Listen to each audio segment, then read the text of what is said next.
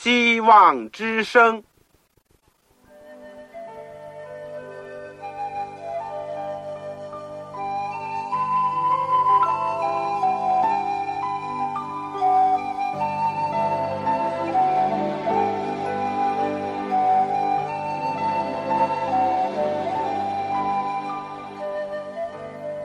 各位听众朋友，各位弟兄姐妹，欢迎您收听信徒培训这个节目。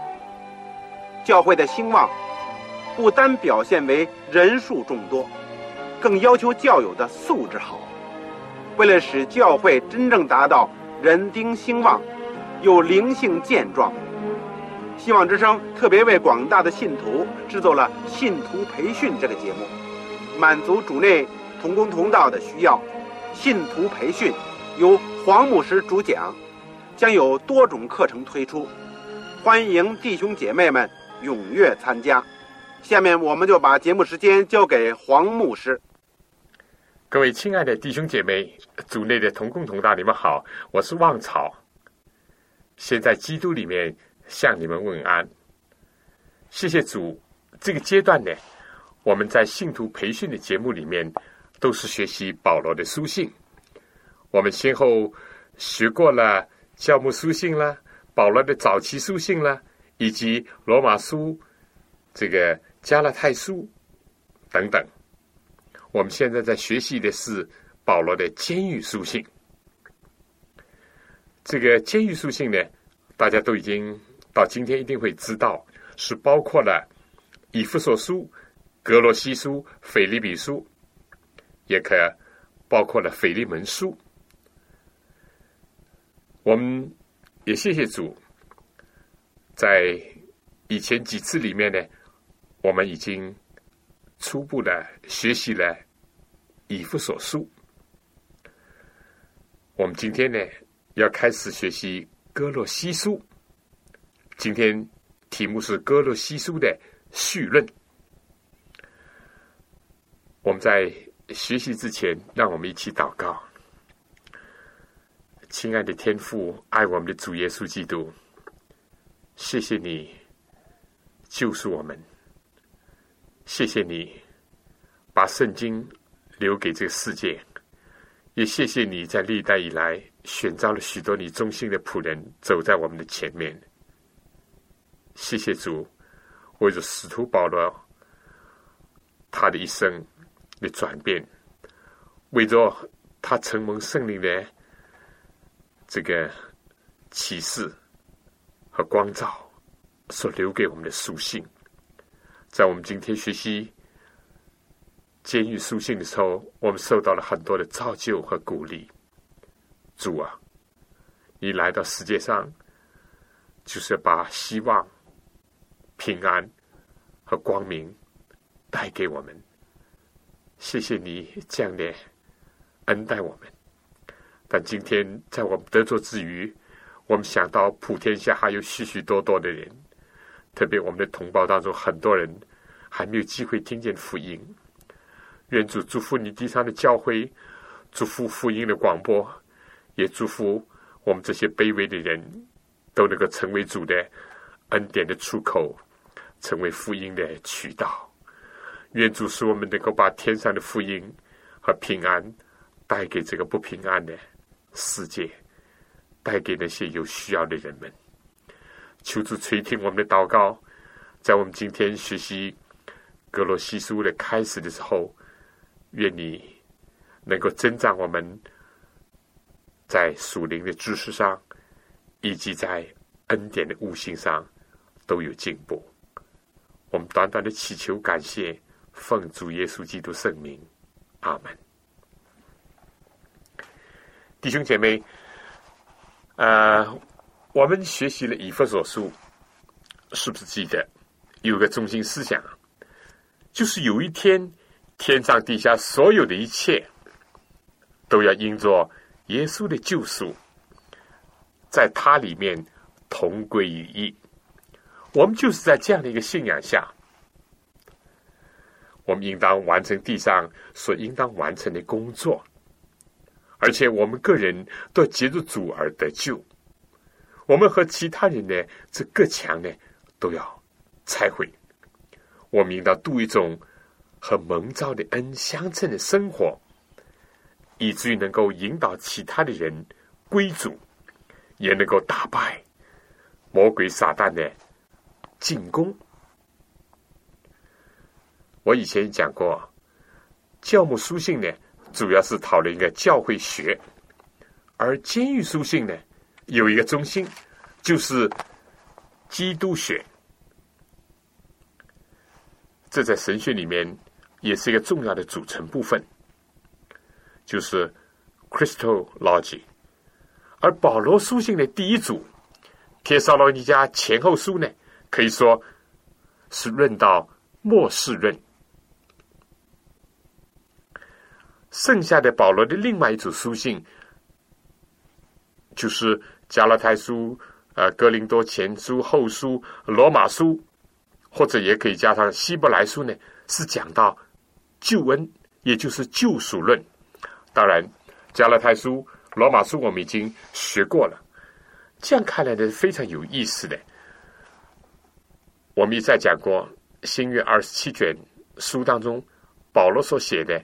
占了一半，甚至一半以上。新约书信的这个是一个非常有特色的一部分内容，因为它讨论的非常的齐全，就是由我们现在所学习的监狱书信所论到的基督学，还有论到救恩的，还有论到这个。今世的教会和教会组织和工作的教会学的，还有呢，就是论到耶稣基督再来的末世论的，可以说是非常的全备。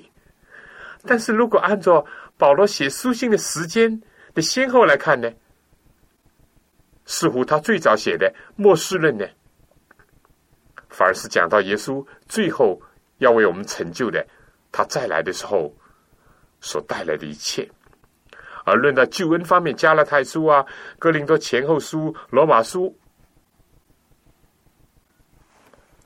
这些呢，是整个的信仰福音的一个基础，因为是论到了基督的救恩。那么在这以后，就来到监狱书信。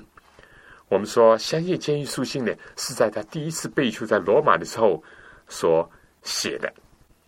也就是在《使徒行传》最后一章最后一段，以他作为背景的；而第四组关于教会学的教牧书信呢，很明显是在保罗殉道之前，也就是他再次的被囚于罗马，在那样的背景当中所书写完成的。我们现在研究的监狱书信。一般人呢认为，《格罗西书》写的比较早，《腓利比书》呢可能是最后写的。我们先对保罗书信呢有个总的、一般的了解。我想在我们研究《格罗西书》的时候呢，我们对它的地理的环境也要有一点点的了解。哥洛西呢是罗马帝国在亚细亚省，可以说是弗吕加的一座城市，在路克斯河的这个流域附近有两个城市，一个是我们大家都熟悉的老底加，它当时是一个罗马分区的首府，而另外一个呢是希腊珀利城。三个城市，就是包括格洛西呢，都距离不远，甚至在一天的路程里面，都都可以游历到。一度这三个城市呢，也都是齐名的。但是后来老底家呢，就日趋的繁荣，而希腊波列呢，成为一个著名的疗养的圣地，因为在那儿有很好的含有矿物质的温泉。相反的呢？格罗西在保罗的时代已经是一个不重要的一个城市。今天全世界的基督徒都知道，格罗西呢，倒并不是因为格罗西是一个著名的城市，相反可以说是保罗书信当中提到了这个这卷书，而这个地方呢，可以说是一个很小的城市。今天人所以认识它，是因为新约当中有一卷哥罗西书。那么讲到人口呢，当时主要呢是妇女家人，而且有相当多的犹太人。一位安提阿哥的皇帝曾经把两千个犹太人的家庭呢，从美索不达米亚和巴比伦呢迁移到妇女家和吕底亚的地区。甚至在五旬节的时候呢，也有人从妇女家来，来到了耶路撒冷。所以这一点对我们研究哥罗西书也是一个很有用的背景。同时呢，因为妇女家在文化上已经习惯了用希腊语言，同时希腊人的风俗习惯也已经渗透到这个地区。我们刚刚讲过。格罗西在保罗日子里是个比较小的城市，但并不等于他在这个商业活动、宗教运动或者文化思想运动当中呢，就和外界一点都没有来往。不，相反，他在所有这些方面都和其他的地方是有联络的。而这一点呢，就构成了格罗西书的另外一个重要的背景。意思就是说，希腊的思想。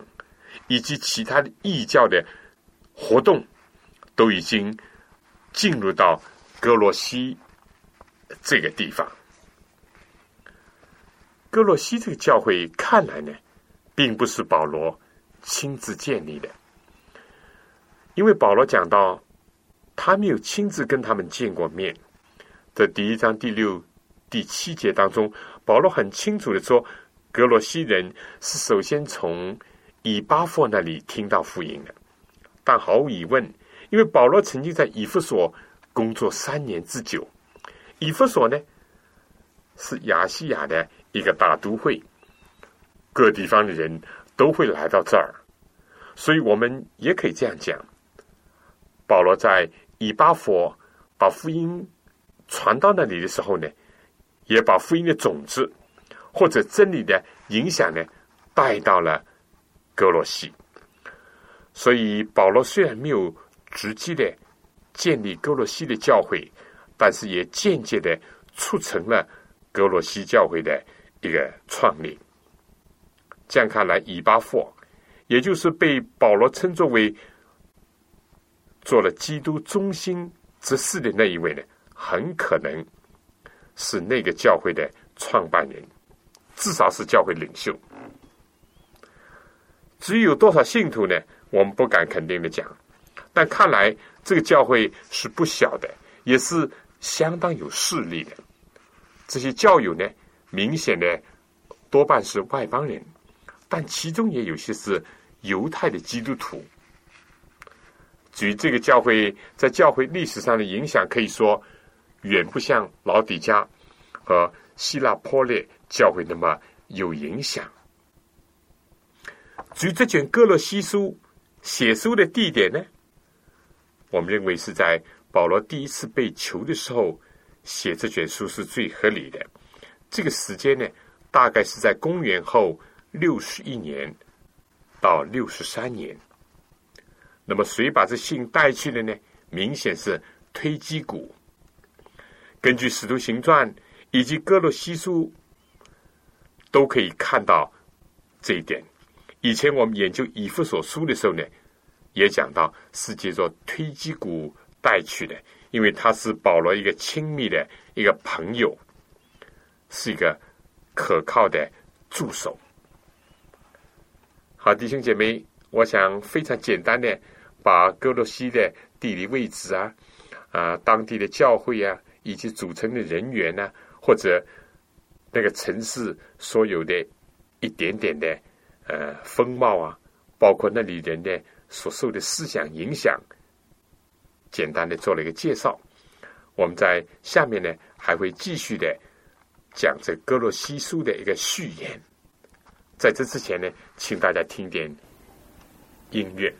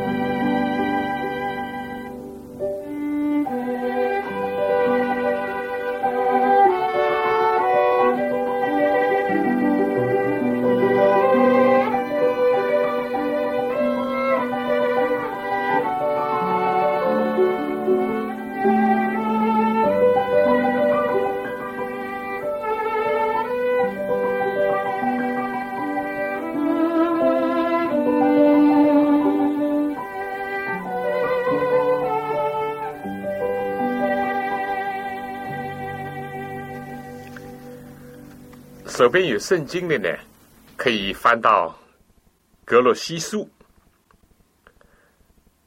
我顺带讲一讲，这个我们学习的都是根据圣经。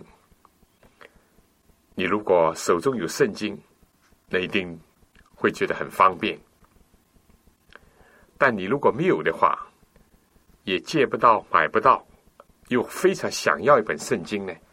你可以告诉我，我作为你们的主持人，我很愿意免费的为你提供一本圣经。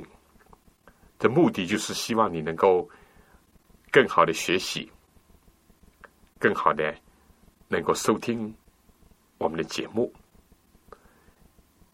你如果确实有这需要的话呢，就请你待会儿就写信给我，你就邮寄到香港邮政信箱邮政总局信箱七千六百号，七千六百号，你就写“望草收”，“望”就是希望的“望”，潮水的“潮”，你就说“望潮”，我很想要一本圣经。当然，如果你同时把你学习的心得，或者有什么见证，或者好的体会，甚至于学习过程当中还存在的问题，你不妨在写信的时候一起告诉我。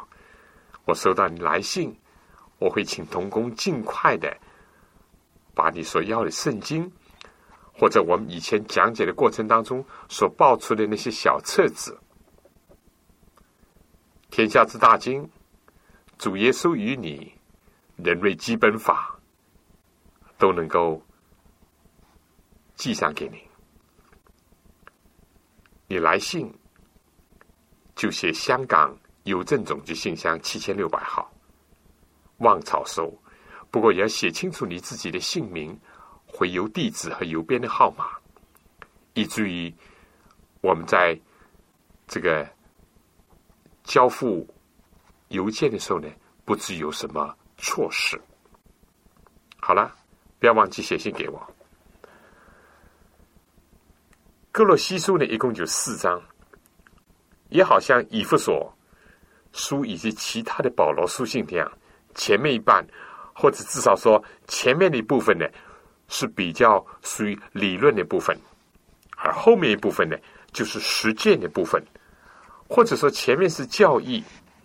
后面呢是基督徒应有的生活行为的表现，在这个前面的理论部分里面呢，保罗主要是要兼顾格罗西的信徒，让他们能够固守所接受的福音，而且在恩典当中呢要长进。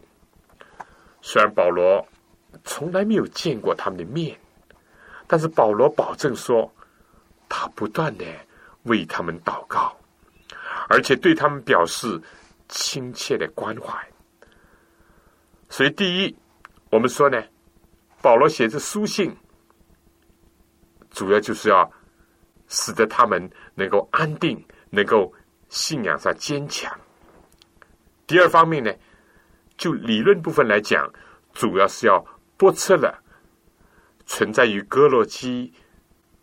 教会的一些异端，这种正在抬头的，而且威胁着哥罗西教会的异端，保罗教门徒要提高警惕，免得被这些以理学和智慧为幌子的异端所掳去。关于这种异端呢，我们从这个书信的内容里面看呢，它是混合了犹太教、东方的神秘主义。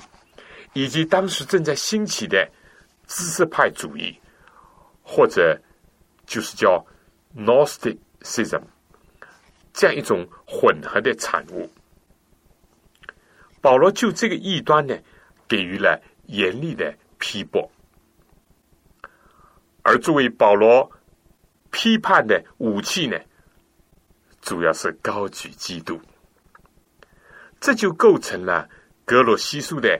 一个特示，也就是基督学，在哥罗西书里面特别讲到了基督是谁？他在宇宙当中有什么地位？基督对于上帝、对于创造、对于教会有些什么关系？保罗在这卷书里面呢，都加以详细的陈明。我们在以后呢，会加以讨论的。而作为这卷书的后半部呢，保罗主要就是要教导人，教人和基督联合，度一种美满的基督化的生活。这样一来呢，基督不单单是一些错谬神学的解毒剂，基督也是错谬道德的消毒品。如果对于耶稣基督的位格和他的工作有了真正的了解，以及和他的生命有了确实的联系，就一定会在伦理生活上，不论是个人的、社会的。以及家庭的各个方面都表现出来，在这点上呢，又和以弗所书是非常相像的。为了能够更好的明白这哥洛西书呢，我们必须要对哥洛西的异端做深入一些的探讨。虽然我们不能一下子就说格洛西的异端是指着什么。但是我们从格洛西书的字里行间呢，我们就可以找到它的特征。比如说，保罗讲到上帝本性一切的丰盛都有形有体的居住在基督里面，又说所积蓄的一切智慧和知识也都藏在基督里面，又再讲到。创造的时候呢，耶稣基督是在一切被造的以先，万有都是靠着他造的，无论是天上的、地上的、能看见的、不能看见的，一切都是借着他造的，又是为他而造的。他在万有之先，万有呢也都是靠他而立的。那么谈到他和教会的关系呢？在第一章十八节说，耶稣基督也是教会全体之首。他是原始，是从死里面首先复生的，使他可以在凡事上居首位。总之呢，不论是讲到耶稣基督和上帝的关系，在创造当中的地位，以及和教会的关系，都是高举了基督的神性的这一面。而同时呢，保罗又在另外一方面强调了耶稣基督的真实的人性这一方面。你看第一章二十二节说：“如今他借着基督的肉身受死，叫你们与自己和好。”第二章第九节呢就说：“上帝本性一切的丰盛都有形有体的居住在基督里面。”保罗为什么要这样的强调呢？这里就暗示了，在哥洛西的异端，也就是怀疑基督的神性，又攻击基督的人性。另外呢，这异端正像第二章第八节所讲的，你们要谨慎，恐怕有人用他的理学和虚空的妄言。不照着基督，来照着人间的遗传和世上的小学，把你们掳去。这里面呢，似乎是提到了保罗时代，或者说在希腊罗马的时代所盛行的一种和占星术有关的异端，或者保罗呢就认为这就是一个小学。这些由于占星或者是占卜而来的宿命论，或者是说由他们而来那些神秘的知识，其实，在上帝看来，或在保罗的笔下呢，只是世上的小学，人为的一种这里，而且还有非常大的危险性。至于这些异端的第三方面呢，看来是相信一些所谓的鬼魂以及魔鬼的力量，甚至于相信天使，特别是恶天使。那保罗在第一章十六节，第二章第十节、十五节都提到这些。保罗怎么讲呢？他说：“基督已经打败魔鬼，基督是一切执政掌权者的元首。”在这种神秘主义里面呢，他们还包括了对天使的崇拜，这也是保罗所批驳的。第二章十八节说：“不可让人因着故意谦虚和敬拜天使，就夺去你们的奖赏。这等人拘泥于所见过的，随从自己的欲心，无故的自高自大。除此之外呢，这异端也明显的是一些教条主义和形式主义，把人的信仰的中心呢转移到解其阅书。”或者和解其有关的安息日上，在这里面呢，就看到了，他是受到了犹太主义的影响。正像上面所讲到的，也看到了希腊哲学思想以及东方的神秘主义的阴影，而同时，这一端还有个特施，就是明显的有禁欲主义的倾向。比如说，不可摸、不可藏、不可拿，还有个特点，就是和禁欲主义相反的，是一种纵欲主义。它破坏一切道德的规范和蔑视法律、轻视身体上的罪行。所以，如果我们掌握了这些异端的特点，或者说保罗在哥洛西书里面所正面提出的有关基督的教义。和他的实践的话，我们就可以比较清楚的看见，这种哥罗西的异端，确实是一种犹太教、东方的神秘主义以及一些希腊的哲学思想，特别是当时所开始盛行的一种叫 Gnosticism，也就是知识派主义的一种混合物。特别是明显的，就最后一种知识派主义。因为它本身呢，就是融合了我刚才所讲的犹太教的东西啦，呃，东方的神秘主义的东西和希腊的这哲学思想。虽然在保罗写哥罗西书的时候呢，Gnosticism，也就是诺斯底主义、知识派主义呢，还没有发展到它的顶峰，但这些思想都早已根植在不断流传的这些异端和错谬的当中。也就是哥罗西教会和信徒，当时他们就面临着这些的威胁。我想在下面讲解之前呢，请大家再听一些音乐。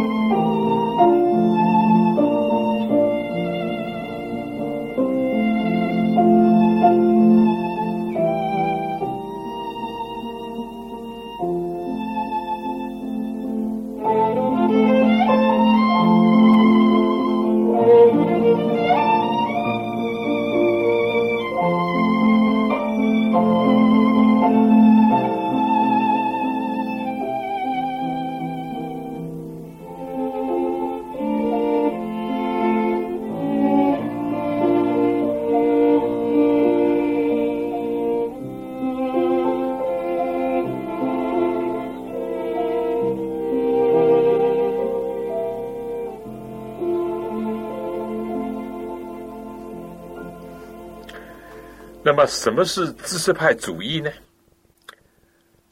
他们是从关于事物的两种基本的推断来出发的。第一种呢，他们相信只有灵才是好的，而所有的物质呢，基本上是坏的，是恶的。这是他们一个立场，也可以说是他们一个信仰。但同时呢，他们也相信物质的本身呢是永恒的，所以这个宇宙不是无中生有的，意思就是说不是被造的。从这两个基本的论点出发呢，这样就影响到关于创造的教义了。因为如果上帝是灵是好的，那么他就不能造出这个坏的。恶的物质的世界，因此呢，上帝就不可能是这个世界的创造主。自派主义的理论是说，上帝和这世界之间呢，有一个极大的鸿沟。为了使他们找到一个连接之处呢，他们就造出了一种叫一样的理论。这个一样呢，是在上帝和世界之间的一种中间的物体。上帝呢，不断的在一个发放的一个体系当中，而把这种一样呢这种东西发射出去，每发射一次呢，就离上帝越远一步。而其中这个很远的发射体呢，就创造了我们这个世界。但正因为这个放射体一样离上帝这么远，所以他们就说，这样呢，人对上帝就根本是无知的了，甚至远到一个程度是和上帝敌对的。保罗就以基督的神性和他作为创造主的身份呢，来批驳了这个异端。其次呢？既然说物质是恶的，所以他们也就影响了基督的位格和他的人性的教义。既然物质是恶的，那么如果耶稣基督是上帝的儿子，那么耶稣基督就不可能有一个血肉的身躯。这就是知识派主义所辩称的。他们甚至于讲，耶稣基督走在地上也不会留下一个脚印。所以就把耶稣的人性呢，完全的给否定了。那否定了耶稣的人性，也就否定了耶稣基督可以成为我们的救主这个重要的教义。但保罗就坚称，耶稣基督非但是有神性的，而且是有血肉之躯，在肉身当中为我们付出了代价，成全了上帝的。救赎计划。另外，也正因为诺斯蒂主义和知识派主义，他们认为物质是恶的，就从这里面又引发出两种生活实践当中的后果，而且是坏的后果。第一呢，就是禁欲，要克制一切物质的需要。必须要使自己的身体饥饿，甚至于鞭打自己的身体，受很多的繁文缛节。第二呢，正好相反，既然身体是物质的，而物质的身体是恶的，那么一个人就是放纵了肉体的情欲，败坏了肉体，也没有什么了不得嘛，因为这根本不算一回事情。所以在哥罗西书第二、第三章里面，都反映了知识派主义的这些特质。于是保罗呢就发出了相应的一个劝诫。保罗在第二章二十三节说：“这些规条使人徒有智慧之名，用私意崇拜，自表谦卑，苦待己身。”其实，在克制肉体的情欲上是毫无功效。另外，在第三章第五节，保罗又说：“所以要治死你们在地上的肢体，就如淫乱、污秽、邪情、恶欲和贪婪。”紧接着呢，知识派主义既然认为上帝和人之间有这么大的鸿沟，那么人如果要追寻上帝呢，就必须要借着一些阶梯了。而这些阶梯呢，不是像圣经所讲的，耶稣基督是连接天地的一个梯子。大家是不是记得，当先祖雅各？因为欺骗他的父兄，而遭到他兄弟的要相杀的威胁之下，他就接受了母亲的劝告，离家出走。当他走在旷野荒郊，当在这个日落西沉的时候，他形影孤单，四面野兽的吼声，以及他内心的不安、罪恶的重担，使他非常的。胆战心惊。他虽然以石头当做枕头睡着了，但那个慈爱的上帝还是与他同在，还是又有光明的信息在鼓舞着那个已经知罪、已经认罪的一个雅各。他那天晚上就梦见了一个天梯，从地到天，上帝的使者上去下来。而且，上帝就站在这个梯顶上。当雅各早上破晓的时候，当日光投射在他脸庞的时候，他的心里面也看到了天来的亮光。啊，他说：“这真是天的门，上帝就在这里。”他知道，上帝是一个不愿意、不忍心离弃罪人。尤其是那些已经知罪认罪的人呢？那位上帝，他就在那天与上帝立约。这故事在很多年以后就被记载在约翰福音里面。当耶稣的门徒腓力找到他的好朋友拿丹叶的时候，拿丹叶开始。当他的朋友说：“这个圣经所记的这个米赛亚，我们已经找到了。”但他加了一句说：“就是拿撒勒人耶稣。”拿单一就说：“拿撒勒能够出什么好的？”一句话就冲了出来。但耶稣非但没有责怪他，而且说他是一个真以色列人，因为他心里没有诡诈。当耶稣这样一说的时候。那他也就说：“你怎么知道啊？”耶稣说：“你在无花果树下的时候，你在祷告的时候，我已经看见了你，我已经知道你的心意。”那丹也马上就信耶稣基督是上帝的儿子，是旧约所预言的。耶稣从此就说：“你不但要看见这事情，你要看见更大的事情，就是上帝的使者要在人子身上上去下来。”当然，这就是讲到他以后要为人牺牲，要被挂在十字架上，要填满了天地之间的鸿沟，要使人接着他都可以进到上帝面前去，这样一段历史的事实。但是呢，失败主义的人呢，他们却不强调，根本也不相信，不接受。耶稣基督是神人之间的唯一的中保，是接连天地的一个梯子。那么他们推出些什么呢？知识派主义人就说要靠一种秘密的知识，而这种知识呢，不是一般人所有的，就少数的人、有智慧的人、严格的遵守他们教义的人呢，才能够获得的。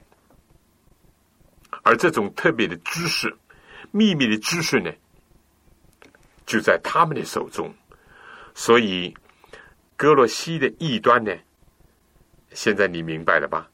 主要就是知识派主义所构成的。但是，我们也说，也可以说是明显的看到，也有犹太主义或者有犹太教在作祟。他们在新约的时代呢，还继续的强调及其约束，以及跟这些有关的极其的这个连在一起的安息日，就是极其的安息日的遵守，或者是说他们强调某些饮食的规律，其中呢很多都是属于已经废去的摩西的遗文律法，而奇怪的呢。这些犹太人在当时又是非常的同情于知识派主义。我们在前面已经提到了，在哥洛西本身呢就有不少的犹太人。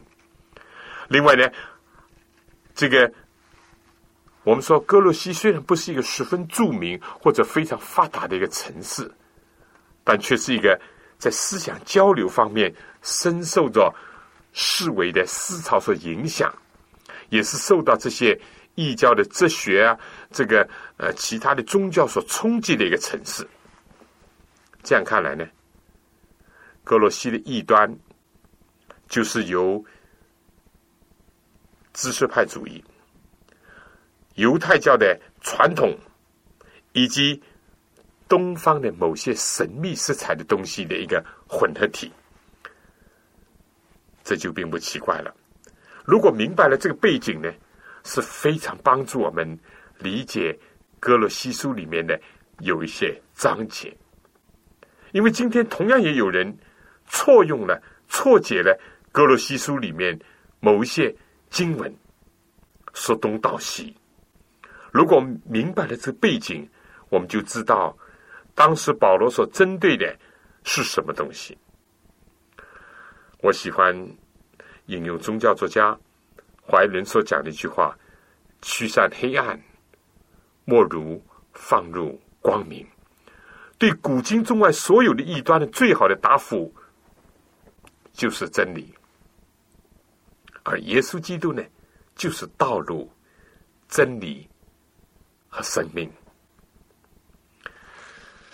我想，我们研究圣经呢，一个要必须明白。当时保罗写这圣经的时代的背景，当时的文化宗教的情况，这样呢，我们就不会错解圣经或者张冠李戴，不会离开这个经文的历史性，这样也不容易混淆它的真实性。因为今天你从哲学的书上，从考古的资料，或者是。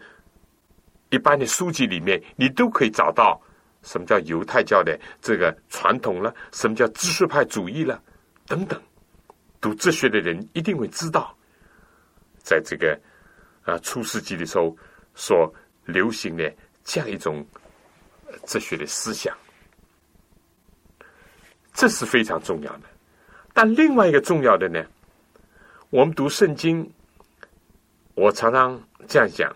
就是要有的放矢，不要空对空啊，理论对理论。非但保罗说他的理论是要结合实际，他下边都提到了，由于这些异端、错误的思想或者信仰，必然会带来错误的生活行为或者生活方式，这是一定的。但同样的，正确的真理和信仰一定会。接触或者导致一种健康的生活方式以及健全的道德的行为，这两者是不容否认的，也不应当否认的。那么，我们就说，今天有些什么异端呢？我们说，今天在全世界都有许许多多的异端。包括在宗教领域里面，各个宗教里面，甚至在基督教里面也有异端。在有些地区，就是强调圣经恩赐当中的某一部分，强调说方言，强调到一个地步，就说不说方言就不得救，而。某些灵恩的表现呢，就是异乎寻常，跳灵舞了、打灵拳了，或者是所谓被圣灵充满的时候在地上打滚了，或者是最近又有一派叫哭派，就是说凡是被圣灵感动的，就是一定要哭，而且不是在认罪悔改的时候，在思想主恩典受感动的时候，或者是为着人类的苦难而流泪而难过，不是。他们强调的就是说，一祷告就是要哭，而且大声的哭，哭的越响越长就越属灵，不哭就说明没有生命。这些在圣经里面有没有根据呢？这些是不是已经是走入了异端呢？我们是很值得思考的。还有些说笑啊，被圣灵充满就要大笑，嘻嘻哈哈的笑。说这是在圣灵里面的喜乐，这是不是圣经里面所讲的呢？是不是又走到异端去了呢？哦，比这些还要更甚的，就是说，现在有什么东方闪电派呀，有什么呃这个派那个派啊，啊蒙头派啊，就抓住了哥林多书里面的呃妇女聚会的时候蒙头，所以都强调蒙头啊，还有呢。就是说，啊，这羔羊已经来了，啊，就有一个听众就写信给我说，啊，这个耶稣已经来了，而且就在我们当中，有的更是更加说，这个耶稣已经第二次的道成肉身了，她是一个女的，啊，更有甚者说，凡是要去看他的，要付多少的钱，啊，越来越走样。越来越多的异端。今天不讲这些明显的错误或者异端来讲，就在圣经的真理上也有不少的问题。有人只是讲耶稣是一个好人。耶稣是一个用爱心打动我们爱心的人，耶稣是一个服务社会的一个人，耶稣是一个大医生、大教育家。总之呢，就只相信耶稣的人性方面。耶稣确有其人，耶稣确实是影响着后代，但是是借着他的爱心感动的人，这是其中的一派。而另外一派呢，就是说，只相信耶稣的这个神性，而不相信耶稣的人性，只强调耶稣的神性的一面。当时的知识派主义是不是也有点跟这个有一定联系呢？也有啊，所以耶稣走在地上。不会留下个脚印的。而今天还有些呢，就说耶稣什么是神？不过呢，不是三一真神当中的一位，不是跟上帝是同等，我们说是同工同荣、同尊同德的，不是。他比耶和华要小一点，比上帝要低一点，甚至于。有的教派不是说耶稣也是受造的吗？耶稣也是被造的吗？所以，就以这个基督论来讲，有很多很多的值得思考的问题，其中就包括基督的人性和神性的问题。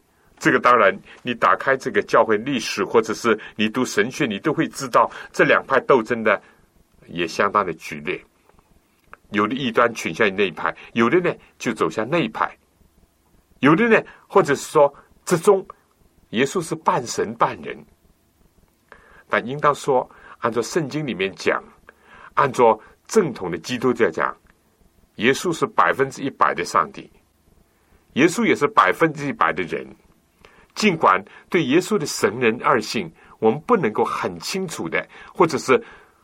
用人的语言或者表达的非常明确，不过从圣经所有的记载里面，我们不能否认这两个方面。所以在神人、基督的这个神人二性上，有很多的值得我们从圣经里面，尤其是通过哥罗西书里面得到光照启发的。同样的，在教会里面，对于人的行为、生活以及信心之间的关系，也有很多的讨论、争论，甚至于也有不少的偏差在里面。有一部分呢，就偏向于，也就好像过去的犹太教所遗留下来的那样，就是强调要遵守某些教条啊、某些法规啊、某些人为的东西啊，觉得好像是这里面有功劳，这里面好像是可以换取救恩那样。这个无疑按照圣经的教导是错的，但另外一方面呢？还又有另外一个极端，就是说，我们信了耶稣以后呢，我们的生活、我们的行为、我们的举止都无所谓的，已经在耶稣基督里面已经获得了拯救，基督已经救赎了我们，我们怎么样怎么样都无所谓了，因为上帝的恩典是够我们用的，他的爱是足以呃包容我们的，我们只要相信了，就我们永远就得救了。这就是走向了另外一个，也正像。这个二十世纪的寻道者邦霍夫所讲的，这是廉价的救恩。所以在圣经里面，你不讲不知道，或者是你看看整个的教会生活里面，你观察一下，你就会发现有很多的问题。所以，我恳求主帮助我，也恳求主能够使得我每一个人通过学习这卷。